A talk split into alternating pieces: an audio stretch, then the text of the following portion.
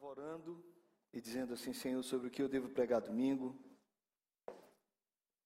E antes de ler o texto, eu quero fazer uma pergunta para vocês, ok? Pergunta simples. Quem aqui quer ser abençoado? Responde, crente. Quem quer ser abençoado? Todos nós queremos ser abençoados. E é, não tem nada de errado querer ser abençoado. Não, é nada de, não há nada de errado em querer receber a bênção. Aliás, eu cresci numa igreja que um, tinha uma música que se cantava lá assim: Eu vim buscar a minha bênção. Você já foi numa igreja assim? Que às vezes os crentes falavam assim: Eu vim buscar a minha bênção. Eu não vou arredar meu pé daqui sem ganhar a minha bênção. E cantava aquelas canções com respeito a, ao Jacó que segurou o anjo, agarrou o anjo e disse: Me dá minha bênção para depois subir, me dá minha bênção. Aquele negócio da captura do anjo da bênção: Me abençoa, senão não te largo. Então, gente, às vezes vem para o culto para essa concepção. Ok, eu acredito que Deus tem esse propósito de nos abençoar. Mas antes, antes de entrar no assunto bênção, e esse é o assunto do sermão, eu preciso trabalhar uma ideia com vocês. Me responda uma coisa: você já percebeu que todos nós relacionamos bênção com merecimento?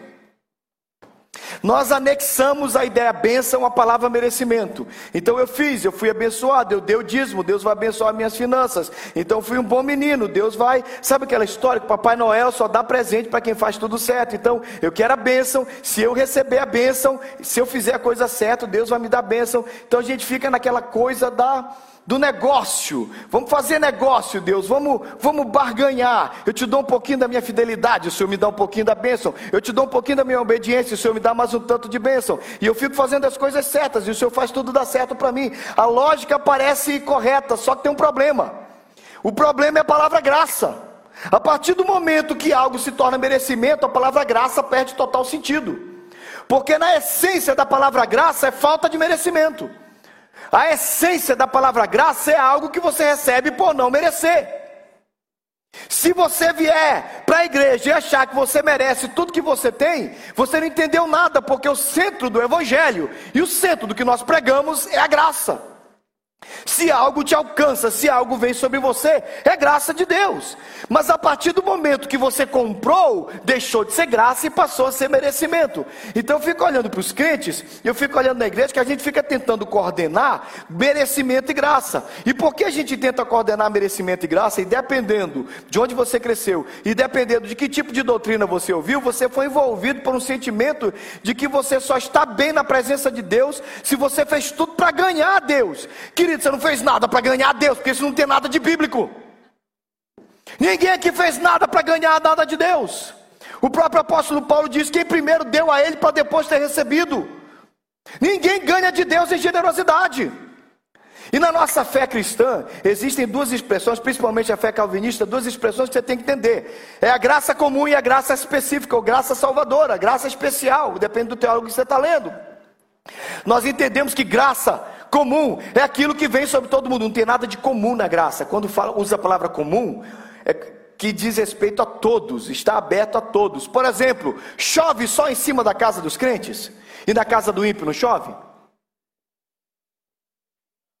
Não, quando chove, e quando vem um dia agradável, está um dia gostoso, um clima perfeito, não está nem quente, não está frio, o sol tem aquela, tem aquela brisa, tem aquele sol gostoso sobre você, isso é uma bênção? Quem enviou? Como você chama isso? É graça, é bênção, é graça comum, mas é só para você ou é para todos? Essa graça atinge a todos, então você precisa entender de uma vez por todas que a graça de Deus é algo que vem para todos de muitas formas. Por isso que o Senhor Jesus, lá em Mateus no capítulo 5, ele diz: Para que vocês sejam filhos do vosso Pai Celeste, que faz raiar o sol sobre bons e maus e derrama chuva sobre justos e injustos. A graça comum, como nós aprendemos, é algo que atinge a todos. E irmãos, vai ter uma super safra de, de milho, e todo mundo vai ter bastante milho barato em casa. É só para os crentes? É para todos, a graça vem para todos.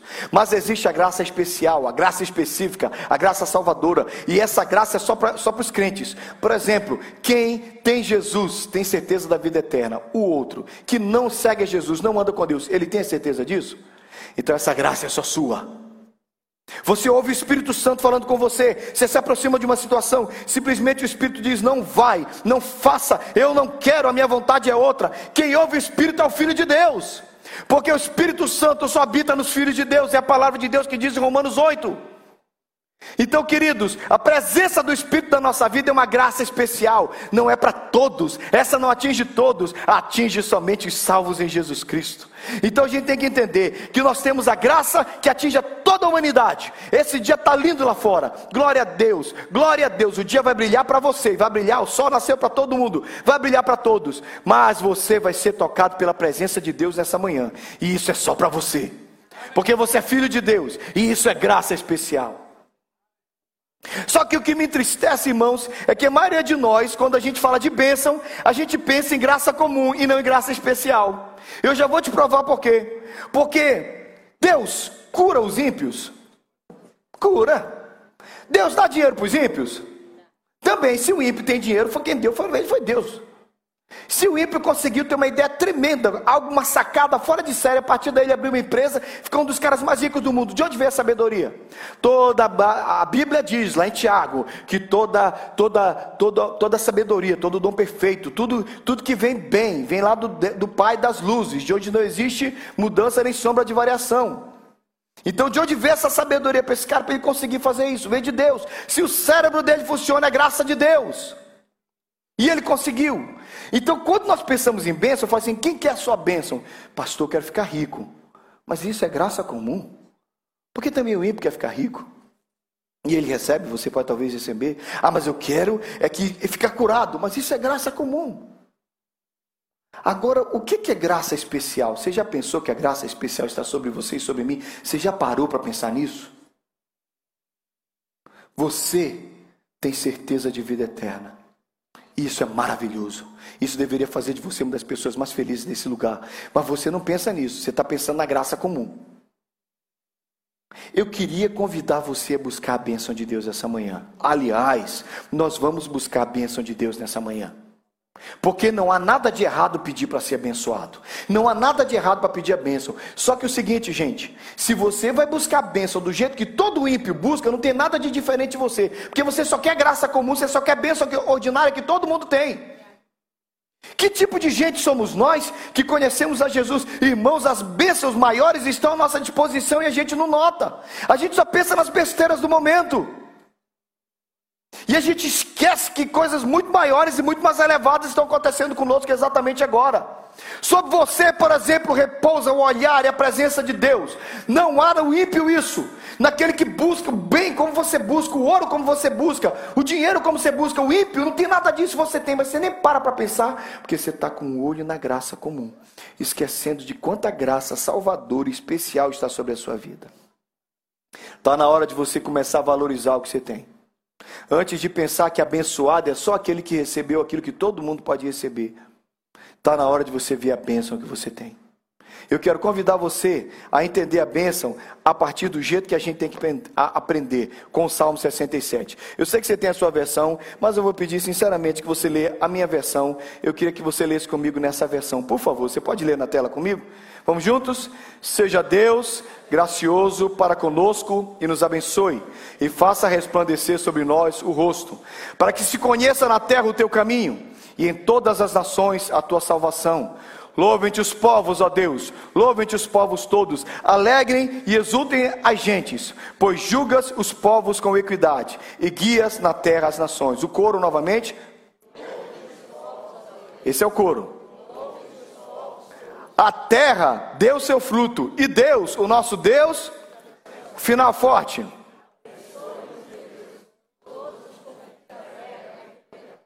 Esse é um salmo pedindo bênção. Ele começa pedindo bênção e termina pedindo bênção. Seja Deus gracioso para conosco que nos abençoe. E ele termina dizendo: abençoe-nos Deus, e os confins da terra temerão teu nome. Eu creio que vocês são as pessoas mais abençoadas que existem na terra. Eu creio que nós somos, por natureza, por estarmos aqui na igreja, abençoados demais. Só que nós não temos noção dessa bênção, porque a gente fica comparando essas bênçãos que a gente não entende com outras bênçãos na vida dos outros, e a gente fica nessa confusão de merecimento, e a gente esquece que a graça de Deus já nos abençoou abençoou. Você tem ideia de quanto você é abençoado? Eu quero convidar você a orar e pedir a bênção. Vamos pedir a bênção de Deus? Amém? Mas para pedir a bênção de Deus, a primeira coisa que eu quero olhar no texto é que ele diz: Seja Deus gracioso para conosco e nos abençoe e faça resplandecer sobre nós o seu rosto. Sabe qual é a primeira bênção que você deveria buscar antes de buscar o vil metal? É a bênção maior, que é o brilho da face de Deus. Como é que você sabe que a face de Deus brilha? Como é que aquele povo podia pedir isso? Todos os cultos a gente canta, todos os cultos não, mas muitas vezes no final do culto eu começo, uso um trechinho da bênção araônica, que é que o Senhor te abençoe e te guarde, faça resplandecer sobre ti, levante sobre ti o teu rosto e faça resplandecer sobre ti o seu rosto e tenha misericórdia de ti e tenha compaixão de ti. A gente conhece a bênção araônica, a bênção de Deus, colocar sua face, face brilhando sobre nós. Mas o que, que isso significa? Você nunca parou para pensar nisso, não? Aí depois a gente canta que o Senhor te abençoe e faça brilhar seu rosto. Para que, que a gente está pedindo para Deus brilhar o rosto sobre nós? A gente só canta, canta no automático. Você esqueceu, querido, que aquele povo nunca tinha visto a face de Deus. Então, como é que aquele povo que nunca viu a face de Deus queria o brilho da face de Deus? Eles tinham alguém que tinha visto. O texto diz: quando, você pode ler comigo? Quando desceu Moisés do monte Sinai, tendo nas mãos as duas tábuas do testemunho. Sim, quando desceu do monte, a pele do seu rosto resplandecia, depois de Deus haver, depois de haver Deus falado. Olha para cá, sabe por que, que aquele povo sabia que o rosto de Deus brilhava? Não porque eles tinham visto, mas eles tinham visto a glória e o brilho da face de Deus em Moisés. Presta atenção. Tem muita gente, teve uma, teve uma época aqui no Brasil, cantavam-se algumas canções que diziam assim, Senhor, nós somos a geração que busca mais a tua face do que as tuas mãos. Eu não sei, mas parece que a coisa piorou, porque tem uma geração que só quer as mãos de Deus. Gente, a gente não ama mais a mão de Deus que a face de Deus, não é? É só uma linguagem, é só uma metáfora do autor da música que está tentando dizer para a gente, cuidado, que às vezes você só quer aquilo que está nas mãos de Deus. Quando meus pais chegavam de viagem e eu era criança, existia uma coisa interessante. Eu chegava, eles chegavam de viagem. Quem tem filho pequeno sabe, meus pais voltavam de viagem sempre, sempre tinha um presentinho. Podia não ser caro, mas sempre tinha. Então meus pais chegavam, eu dava um abraço rápido neles. Então eu corria para as malas, eu abria o zíper das malas, e eu começava. E lá no meio da mala, em alguma sacolinha, em algum lugar tinha o quê? Tinha um presente. Eu sabia que tinha um presente para mim. Mas quando eu voltei de missões pela primeira vez, foi a primeira vez que eu tinha ficado um ano fora de casa. Minha mãe, como boa mãe, durante todo esse tempo, cada vez que ela via alguma coisa, ela comprava para mim. Minha mãe mexia com roupa, minha mãe tinha pronta entrega de roupa, minha mãe abastecia boutiques e lojas com, com, com, com é, roupas e, e, e peças para mulheres e homens. Ela tinha sempre muita coisa em casa. Então, quando, quando eu cheguei, minha mãe me beijou, me levou para o meu quarto. Ela abriu a, a, a porta do meu antigo guarda-roupa, eu já não morava lá, mas ela foi tirando. Olha, eu ia lembrando, lembrei, eu ia olhando e lembrando de você. Olha, eu comprei essa camisa, olha que eu comprei, olha, eu comprei isso aqui, comprou até cueca, gente. Estava tudo lá, colocou tudo em cima da cama. Aí eu disse, obrigado, mãe. Eu abracei minha mãe, voltei, fui com eles para a cozinha. Aí minha mãe olhou para mim e disse, você não gostou? Desgostei. Você não vai vestir? Eu vou. Mas você não gostou? Olha lá, quanta blusa, camisa que eu comprei. Eu gostei, mãe. E por que, que você, você, você não gostou? Você não está usando? Mãe, eu quero ficar com vocês. Eu quero ficar com vocês. Porque o tempo passou. E agora, mais importante do que os presentes que vocês me dão são vocês. E hoje, quando eu encontro com os meus pais, eu levo presentes. Entendeu ou não? Sabe qual é o nosso problema? É que a gente nunca cresce na vida espiritual. Tem um bando de menininho vindo para a igreja, arrancando as roupas das malas de Deus para saber o que, que o Senhor vai me dar no culto de hoje, Deus. O, qual é a bênção que o Senhor vai me conceder hoje? É hoje que o Senhor vai me dar aquela vitória? É hoje que o Senhor vai fazer o meu cartão ficar, ficar pago? É hoje que o Senhor vai me dar o meu green card? É hoje que o Senhor vai. Eu vim aqui, Deus, eu vim buscar minha bênção. Cadê minha bênção? Quando é que a gente vai crescer, igreja? Quando é que a gente vai parar de amar as mãos de Deus e começar a amar mais a face de Deus? Quando é que nós vamos nos tornar a geração apaixonada pelo brilho do rosto? Sabe por quê? Sabe por quê que o brilho do rosto é tão importante? É porque Moisés tinha um rosto que brilhava, que ele tinha intimidade e proximidade com Deus.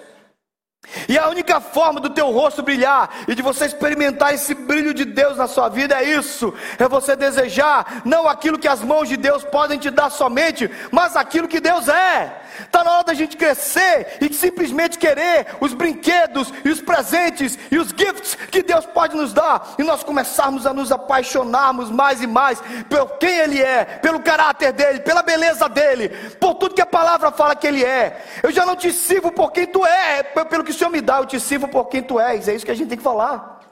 É aquele momento que você chega na igreja e diz: Senhor, já não, é, já não é por causa das bênçãos, eu já não estou aqui por causa das bênçãos, eu estou aqui por tua causa. Teve um homem da Idade Média que disse: Senhor, eu te serviria, mesmo que não houvesse inferno, e eu te amaria, mesmo que não houvesse céu. Será que você estaria aqui se não houvesse inferno? Será que você amaria Deus se não houvesse céu? Você tem ideia que os crentes do Antigo Testamento não entendiam nada disso? Você sabia que Abraão não tinha o conceito de céu e inferno e ainda assim ele obedecia a Deus? Você tem ideia que Moisés não entendia nada sobre a eternidade, mas ainda assim ele acreditava em Deus?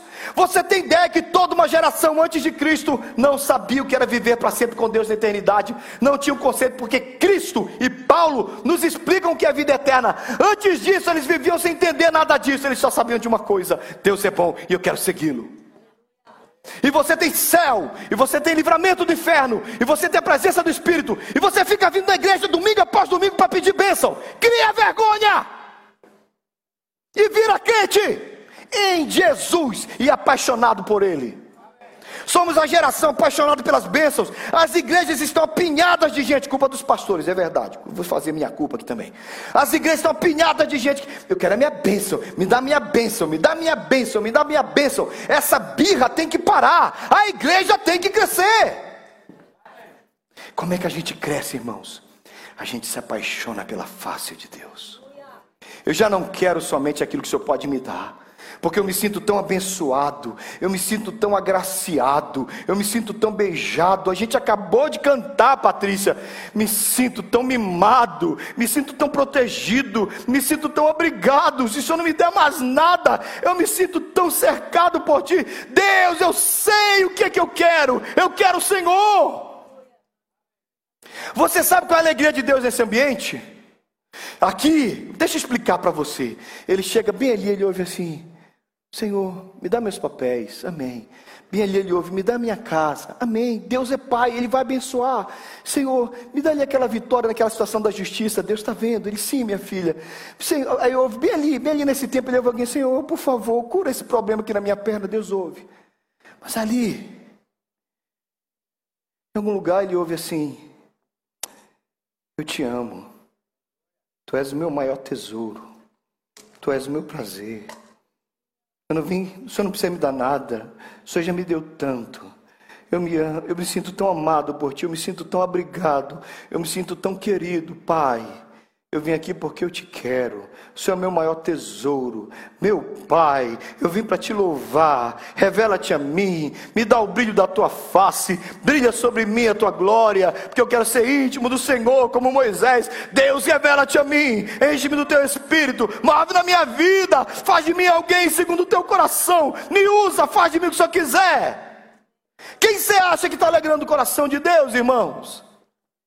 Não tem nada de errado pedir as bênçãos, mas às vezes, irmãos, nós somos só um bando de pedintes, e a igreja está cheia de gente pedindo, está na hora da gente crescer, irmãos.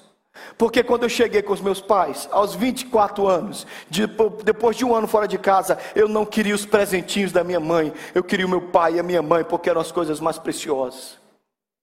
E hoje eu me sinto tão abençoado por eles, que hoje eu abro as minhas malas. E a última vez que eu estive com eles em fevereiro, eu levei presentes e eu levei coisas. Sabe por quê? Porque essa é a maturidade. Deus, o Senhor não precisa me dar mais nada, o Senhor já me deu tudo em Jesus. Eu aqui te dou minha vida, meus planos, meus sonhos, meu chamado. Usa a minha vida para a tua glória. O Senhor pode pedir o que o Senhor quiser. O Senhor pode me usar para o que o Senhor quiser. Eu estou aqui, Deus, me toma, me usa. Estão aqui todos os meus dons na tua presença. Usa para o Senhor. Me gasta nas tuas mãos. Eu quero gastar os meus dias te servindo. É aí que a gente cresceu, igreja. Você quer o quê? A bênção da mão ou você quer o brilho da face? Seja Deus gracioso para conosco e faça resplandecer sobre nós o seu rosto. E aí você vai orar certo. Sabe o que você vai orar? Você vai começar a pedir para que Deus te abençoe, pensando no testemunho que tudo isso vai dar. O primeiro testemunho, se você prestou atenção no salmo, eu estou seguindo o salmo. O salmo diz assim: para que se conheça na terra o teu caminho e entre as nações a tua salvação. Senhor, que a tua bênção na minha vida aponte o caminho da salvação. Você quer ser, quem quer ser abençoado? Eu também quero. Quem quer? Mas a bênção na sua vida tem que aprontar a salvação. Num lugar aqui nos Estados Unidos, um bairro terrível, onde Centenas de bêbados viviam. O Joe teve um encontro com Jesus. O Joe era o pior dos bêbados, o mais inveterado, o mais perdido, o mais arrebentado. Mas de repente ele trocou de vida, mudou, ele se tornou uma lenda no meio dos outros bêbados. Então o pastor que havia evangelizado o Joe re, re, reuniu todos os bêbados ali naquele albergue e disse: Ouçam o testemunho do Joe. Então o Joe deu testemunho, contou como ele largou a bebida, como ele estava livre. E então o pastor fez um apelo, aqueles bêbados foram lá na frente, começaram a chorar, mover de Deus, gente se entregando, mas de repente o pastor viu que tinha um homem ajoelhado chorando, e ele batia no peito e dizia: Faça-me como Joe, faça-me como Joe, faça-me como Joe. O pastor incomodado, sabe como é que é pastor com a teologia? Chegou lá, meu filho, não ora assim. Não peça para Deus te fazer como Joe, peça para Deus te fazer como Jesus. O bêbado levantou a cabeça e disse: Mas me diz uma coisa: esse tal de Jesus é igual ao Joe? Ele largou a bebida que nem o Joe. Aquele cara não sabia nada de Jesus, mas ele sabia de uma coisa: a salvação de Deus tocou a vida do Joe, e aquela salvação eu quero na minha vida. Ele ainda não entendia o Evangelho, mas ele podia dizer: Deus, muda a minha vida. É legal, gente, quando a bênção na nossa vida aponta a salvação. Me abençoa, Deus, mas o Senhor me abençoa para que outros queiram ser salvos, para que outros experimentem a tua glória. Deus, me faça ser canal de salvação, que a bênção na sua vida cause salvação. Você tem que começar a hora certa. Deus me cura. Uma vez eu me, me, arrisquei numa coisa. Tem uns caminhos perigosos que o pastor se arrisca, né? mas eu me arrisquei. Mas senhora chegou para mim e disse: Pastor, ora por mim que eu quero ser curada. Aí eu perguntei: Tá bom, por que você quer ser curada? Ela olhou para mim e disse: Ah, porque eu quero me sentir melhor. Porque eu quero ser feliz. E como eu já havia visto um outro pastor fazer isso, e eu continuei, mas por que você quer ser feliz? Aí disse, ah, porque eu quero ser feliz. Eu disse, então não vou orar por você. Sabe por quê, irmãos? Crente que quer ser feliz, crente preocupado em ser feliz, é a mesma coisa que você se preocupar com a sua respiração. Você se preocupa para respirar? Você fica assim, eu preciso respirar agora. Vamos lá. Se você começar a se importar com a sua respiração, você começa a ter falta de ar. Você não se preocupa com a sua respiração. Você simplesmente respira. Você não acorda e fica assim, pâncreas, pâncreas, você está aí? Você está produzindo? Você tem que produzir. Alô, fígado, fígado, Fígado, fígado, fígado, fígado, você está aqui, você está funcionando, está ah, fazendo direito, pelo amor de Deus, rins estão filtrando sangue. Como é que você. Você não pensa nisso, sabe por quê? Porque eles fazem, irmãos, isso está tudo programado para acontecer. A alegria na sua vida é natural, porque a Bíblia, é no... a Bíblia diz que na presença do Senhor, a fartura de alegria, na sua destra, delícias perpetuamente. Quem não tem que se preocupar em ser feliz. E eu fiz a mulher pensar um pouquinho sobre isso. Ela continuou então na história. Então, pastor, ora por mim que eu quero ser curada. Eu disse, por que, que eu vou orar para você, para você ser curada? Ela disse, porque eu quero que essa cura se transforme na glória de Deus. Eu digo, uou! Segunda coisa que a gente tem que aprender, que tudo na nossa vida tem que se transformar em motivo do louvor. Louve-te os povos, ó Deus, louve-te os povos todos. Eu quero ser abençoado, mas tudo que está acontecendo na minha vida tem que fazer as pessoas saltarem de alegria e glorificarem a Deus. A gente precisa aprender a dar testemunho no grupo de conexão, aqui na igreja, onde você tiver chance. Conta, conta, conta, conta, conta o que Deus fez. A gente cresceu na igreja cantando: Quantas bênçãos diz e quantas são recebidas da divina mão. É, várias versões, né? Mas a gente sabe como é que termina. E verás surpreso quanto Deus já fez. Você conta as bênçãos, você conta, conta tudo que Deus fez, tudo que Ele tem feito. Aí as pessoas vão ouvir e vão dar glória a Deus. A Bíblia diz no Salmo 34: os justos ouvirão e se alegrarão. E é assim que eu quero também te lembrar: se você vai pedir a bênção, tem que ser para que haja alegria. E é a última coisa que o texto fala assim, pelo menos aqui nesse ponto, peça a bênção pensando no testemunho. Alegrem-se e exultem as gentes, pois julgas os povos com equidade, guias na terra as nações. Sabe o que vai acontecer? Outras pessoas vão se alegrar conosco. Você lembra das três parábolas? Até citei um tempo atrás para vocês: filho pródigo, dracma perdida, ovelha perdida. Qual é o final da parábola sempre? Como é que eles terminam as parábolas? Venham se alegrar comigo, porque essa moeda estava perdida e foi achada. Venham se alegrar comigo, essa ovelha estava perdida e foi achada. Venham se alegrar comigo, esse, esse filho estava morto e reviveu, estava perdido e foi achado. A, todas as três parábolas terminam em festa. A gente precisa aprender a se alegrar e celebrar o que Deus está fazendo. A nossa bênção tem que virar festa. Você precisa transformar a bênção em festa. Então, é assim que termina tudo. Olha para a tela, por favor, porque é Deus falando com você. Tudo que aconteceu na sua vida tem que apontar para o caminho da salvação. Aconteceu em você. Comprou uma casa? A sua casa tem que falar da salvação de Deus. Fui curado? Tem que ser motivo do louvor Senhor. Ah, mas eu consegui um novo emprego. Alegria na justiça de Deus. Eu vou me alegrar. Alegre-se comigo. Você quer ser abençoado? Começa a pensar no testemunho de tudo que aconteceu. Tem uma ideia por aí de não conta para ninguém, porque senão as pessoas ficam com inveja. Querido, isso aí, inveja do mundo. Inveja não atinge a gente. Desde quando você está liberado para ter medo de inveja? Desde quando a inveja tem poder sobre a sua vida? Irmãos, esse negócio de olho gordo, para olho gordo tem colírio diet. Esse negócio de olho de seca pimenteira, essa história que as pessoas ficam olhando e tentando atacar você. Relaxa, mano. Não preocupa com isso. Você tenha certeza de uma coisa: há um Deus que te abençoou, um Deus que você vai apontar para a salvação cada vez que você for abençoado, um Deus que vai fazer tudo isso se transformar em motivo de louvor na sua vida e outras pessoas vão festejar. Venha aqui celebrar comigo. Venha aqui celebrar comigo a minha alegria. Celebre, faça festa. Não tenha medo de se alegrar, porque o brilho da face de Deus está sobre você. E aí esse salmo tem um grande fechamento. Porque ele não termina de qualquer jeito. Se você for pensar no salmo, ah, ele vai falar das graças, que, das bênçãos comuns que vão vir, a terra vai dar o seu fruto. Então, quando tudo estiver bem na sua vida, você estiver glorificando a Deus, se alegrando com as pessoas pelas bênçãos, apontando o caminho da salvação enquanto você recebe as suas bênçãos, a terra vai dando seu fruto, essa empresa vai funcionar, o teu trabalho vai adiante, as coisas vão acontecendo, Deus abençoa. Alguém testemunhou aqui para mim outro dia que diz: gente, é impressionante como na vida dos crentes as coisas vão acontecendo, vai acontecendo porque a gente tem Jesus. Não quer dizer que não vai ter acidente, não quer dizer que não vai ter quebra, não quer dizer que não vai acontecer, mas a bênção, a terra vai dar o fruto, é natural, mas tem um grande fechamento, e é com ele que eu quero fechar a mensagem nessa manhã. O texto diz assim mesmo: Olha lá, abençoe-nos Deus, e todos os confins da terra o temerão. Amém? Esse é o versículo do meu convite de casamento. Eu não, não escolhi nenhum outro, por um motivo.